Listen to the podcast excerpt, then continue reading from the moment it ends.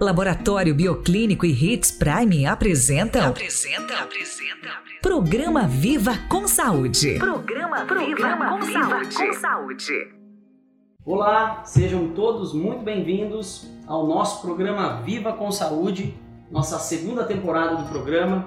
É, estamos aqui abrindo né, esse mês de outubro, mês de outubro rosa, né, onde nós vamos estar realizando diversas entrevistas com profissionais especialistas né, da área falando sobre saúde feminina, né, esse mês que é um mês especial né, da, da, da, atenção da saúde é, da mulher. Né, então vamos estar com diversos profissionais conversando e se aprofundando mais em cada assunto para que a gente possa compreender né, a fundo é, é, os fatores que envolvem a saúde e o bem-estar da mulher. E hoje estamos aqui com o nosso amigo Ayrton Rossini, oncologista, né, doutor Ayrton, seja muito bem-vindo.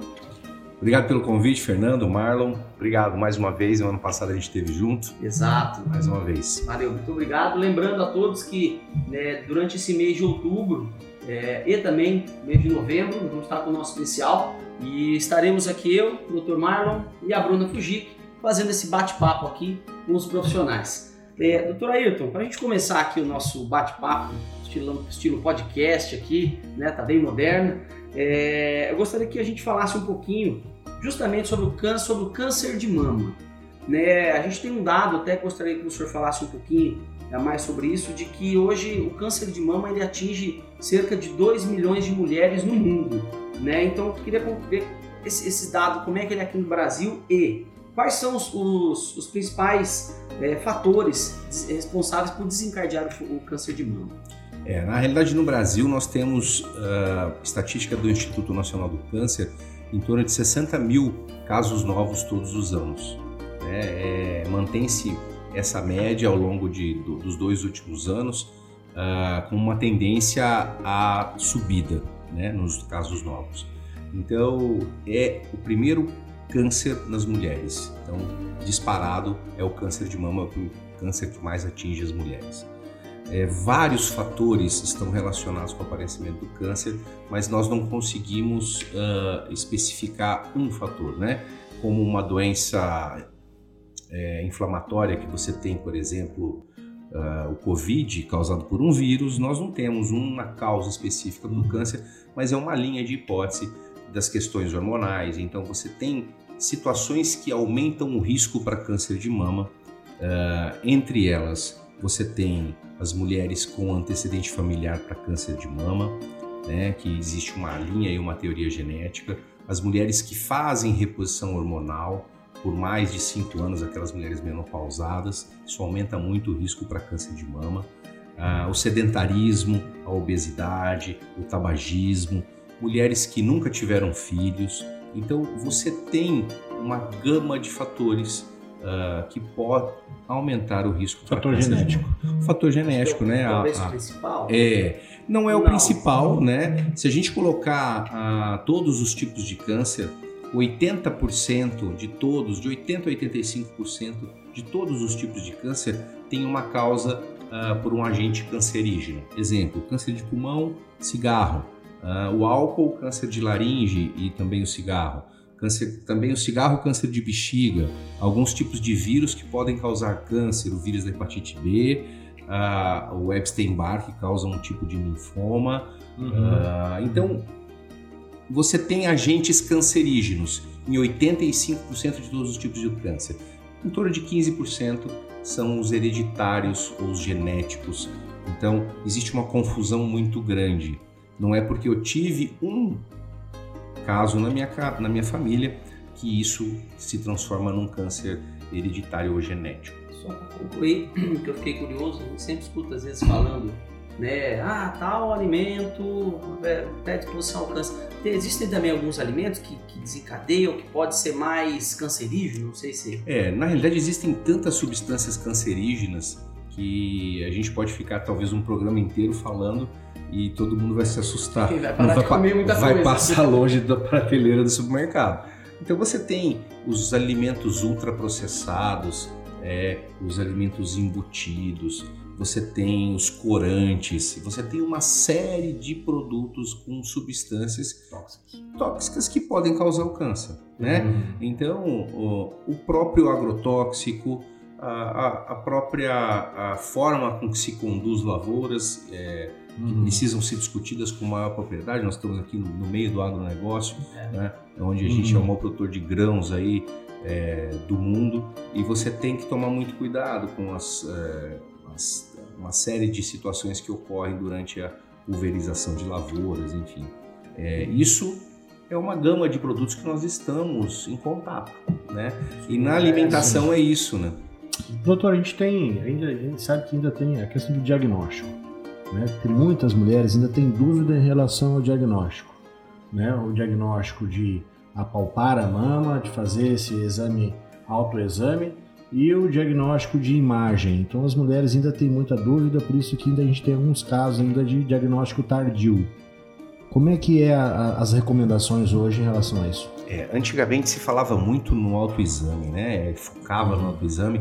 E isso traz uma confusão muito grande para a mulher. É, primeiro que para você praticar o autoexame você tem que conhecer, a mulher tem que conhecer o seu corpo, né? Isso causa dificuldade. Segundo que quem não tem experiência, e, é o paciente não vai ter Sim. essa experiência, não consegue palpar lesões pequenas que um médico consegue palpar, umas lesões de um centímetro, né? Dependendo Sim. do volume de mama.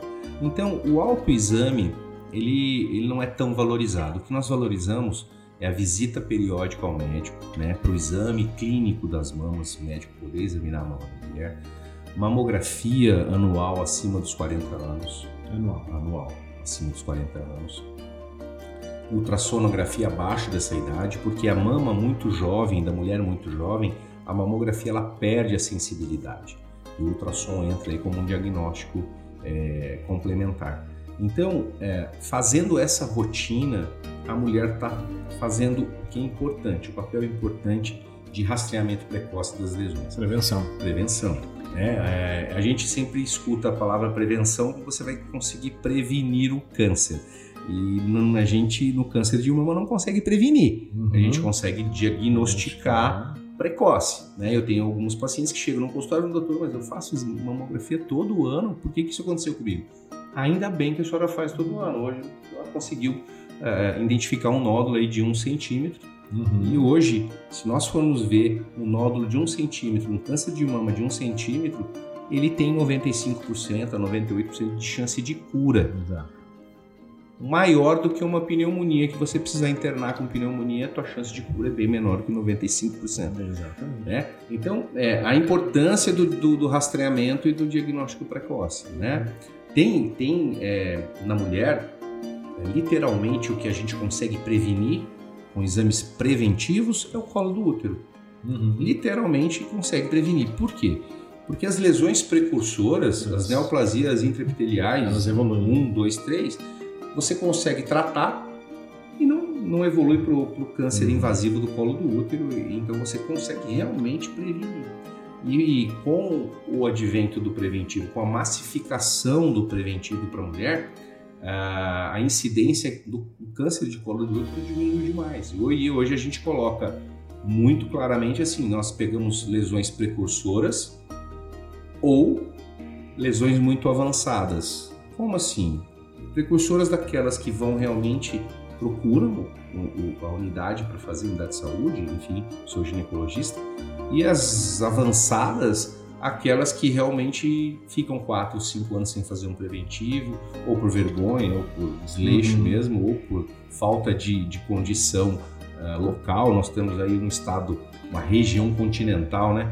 Em cidades aí que de repente, ou fazendas, moram Sim. em fazenda e não tem acesso. Enfim, é falta de políticas públicas. Exatamente, né? Mas a gente vê que no colo do útero é realmente um câncer que a gente consegue prevenir.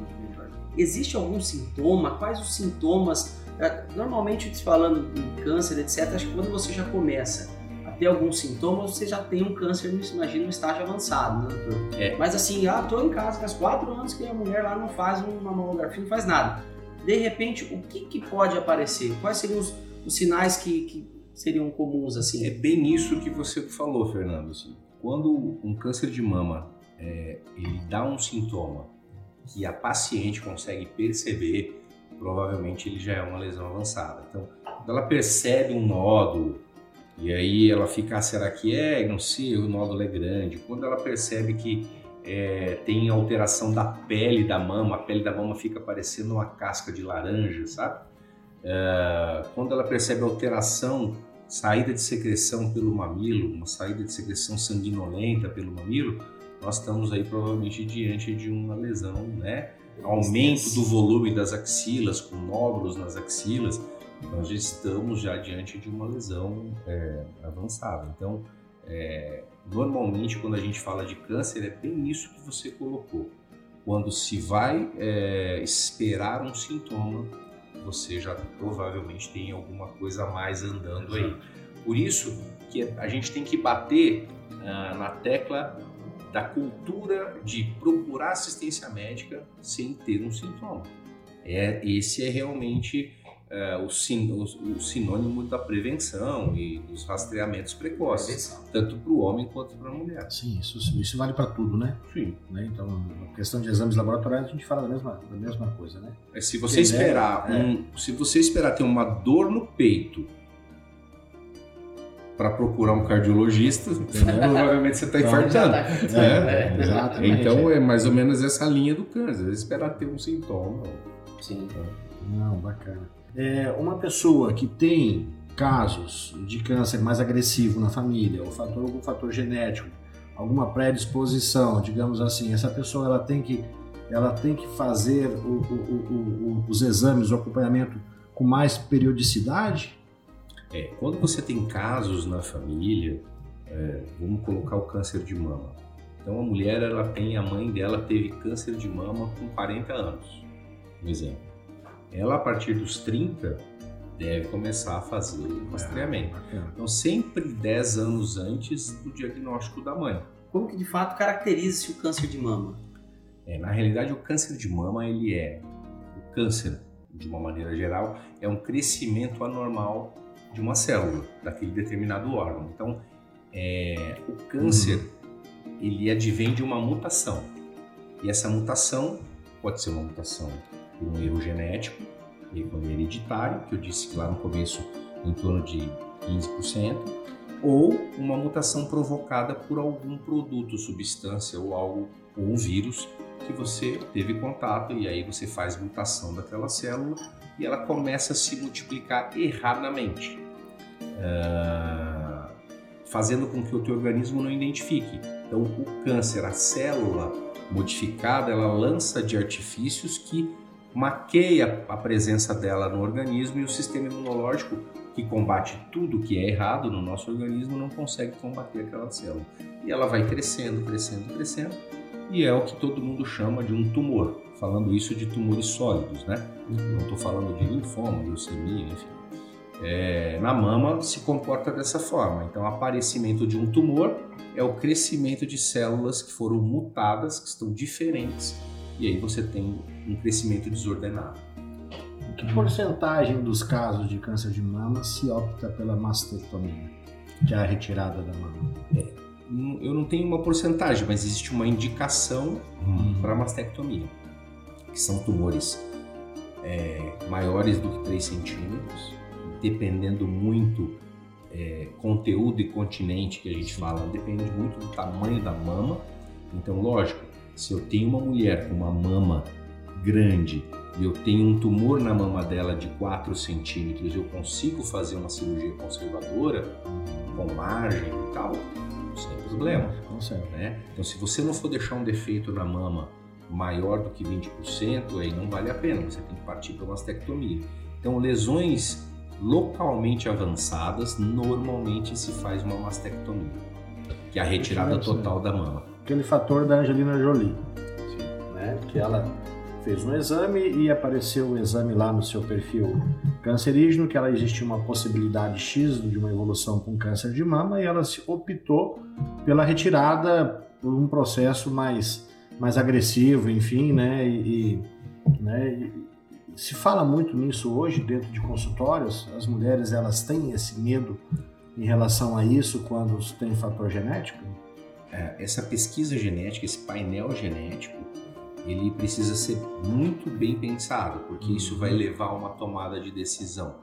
Exato. Né? E essa tomada de decisão precisa estar muito bem sedimentada. Pesquisa genética ou mapeamento genético para câncer de mama ou para qualquer tipo de Sim, câncer não é um é. exame que você vai pegar, olhar o resultado e guardar na gaveta. É um exame que vai levar você a tomada de decisão. Então, olha, eu tenho 85% de chance de ter um câncer de mama. Eu preciso tomar uma decisão. Precisa fazer uma consulta com um geneticista, precisa tomar uma decisão qual é o painel genético que vai ser feito e precisa de decisão cirúrgica. Existem duas cirurgias para isso. Existe uma cir- cirurgia redutora de risco e uma mastectomia realmente que a gente chama de adenomastectomia total. A redutora de risco, você fica com uma- um parcial de mama. Então você fica com um complexo mamilo eh, papilar ali, a areola, enfim, um- um- uma faixa de quadrante de mama que vai irrigar aquela área e você fez uma, uma diminuição de risco. Ah, e existe a adenomastec que você realmente tira toda a glândula mamária da mulher, fica somente a pele e a partir daí se faz a reconstrução, depois faz a reconstrução de mamilo e tal. Não é uma cirurgia estética e a mulher tem que lembrar disso. Né? Ah, eu vou aproveitar e ponho a prótese, É, mas não é estética, então ela não, não é uma cirurgia bonita, a mama não vai ficar bonita Sim. vai ficar com mama, com uma prótese, enfim e tal, mas ela não, por não ser uma cirurgia com, finalidade estética, ela não fica bonita mesmo, né? Mas é uma decisão a ser tomada. E a mulher tem que entender, pô, eu não, tenho lesão na mama, mas aqui no meu mapa genético diz que eu, é, Posso. eu vou tirar, não vou tirar. Como que é o tratamento hoje? Nós entramos já num pouco mais num outro estágio, que é retirada né, total da mama, mas pra, como que funciona o tratamento hoje, Ayrton, para o câncer de mama? A gente escuta falar em quimio, em rádio, como é que é isso? O tratamento da- de- do câncer de mama, e, e como muitos outros, mas o câncer de mama, ele, ele tem, ele é multimodal, ele tem vários estágios dependendo de várias situações. A- até 20 anos atrás, o tratamento para o câncer era meio que padrão, assim, não tinha muita alteração de uma mulher para outra, o tipo de quimioterapia era a mesma, enfim. Eh, hoje a medicina ah, mudou muito, a oncologia mudou muito e hoje nós temos a oncologia de precisão, Uhum.